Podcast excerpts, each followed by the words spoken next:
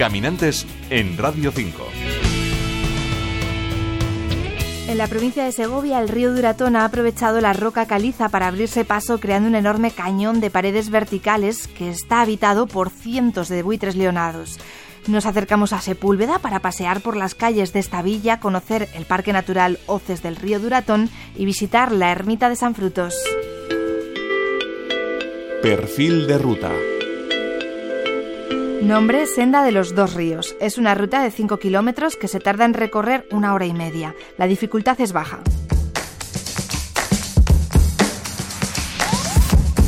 por tierra, por agua o mirando hacia el aire. El senderismo, el piragüismo o la ornitología son las actividades estrella del Parque Natural de las Hoces del río Duratón, un paraje singular que combina paisaje, naturaleza y patrimonio.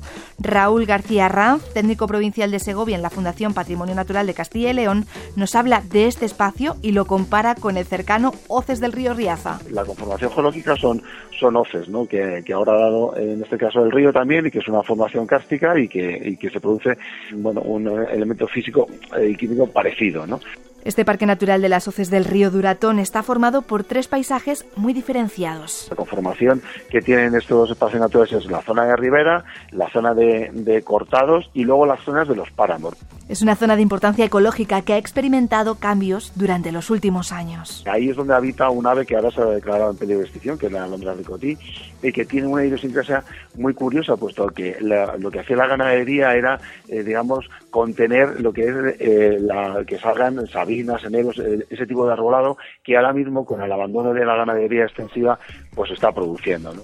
Los páramos son especialmente solitarios en invierno. En invierno es una zona que, que, es bastante interesante y muy bonita porque bueno es, es donde se puede estar también en estos páramos, digamos, entre comillas, en soledad, ¿no? que es lo que venía a buscar la gente a estos cañones. Y para muestra la ermita de San Frutos, al borde del cañón. Habla un poco de, San Frutos eremita, ¿no? El, ermitaño que se quiso aislar del mundo al ruido, que se vino en paraje inhóspito y apartado y demás, y que, que bueno, pues tiene su idiosincrasia y eso se nota cuando tú vas paseando por, por esa zona, ¿no? En la zona arriba del páramo y desde donde tú puedes ver todo lo que son las hoces desde la parte alta, que tiene una conformación bastante distinta, ¿no? a nivel de paisaje de lo que es andando por la parte baja, ¿no? Que, que es, es, es distinto, totalmente distinto, ¿no?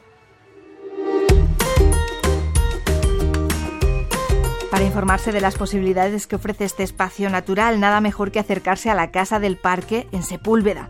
Esta villa medieval, con su cárcel y su Museo de los Fueros, tiene mucho que ofrecer. Es más, antes de, empezar lo que es eh, el conocimiento del Parque Natural, se conocía mucho más a Sepúlveda y iba más eh, gente pues, a visitar Sepúlveda, además como un pueblo etnográfico interesante, bonito y que está metido en un collado entre el río Carrilla y el río Duratón y, tiene esa idiosincrasia muy interesante.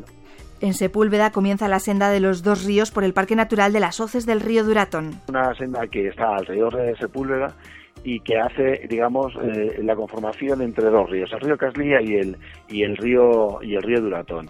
Una ruta corta que nos muestra la belleza de estos paisajes. Una senda que está alrededor de Sepúlveda es una senda muy, muy accesible porque llegas con el coche a Sepúlveda y desde Sepúlveda dejas el coche y ya puedes hacer esta senda que son de 5 kilómetros y te internas en el corazón del Parque Natural. El Parque Natural de las Hoces del Río Duratón ofrece otras muchas rutas. Lo mejor es acercarse a su casa del parque o visitar la web de Patrimonio Natural para conocer las posibilidades. Felices rutas caminantes. Paula Mayoral, Radio 5 Todo Noticias.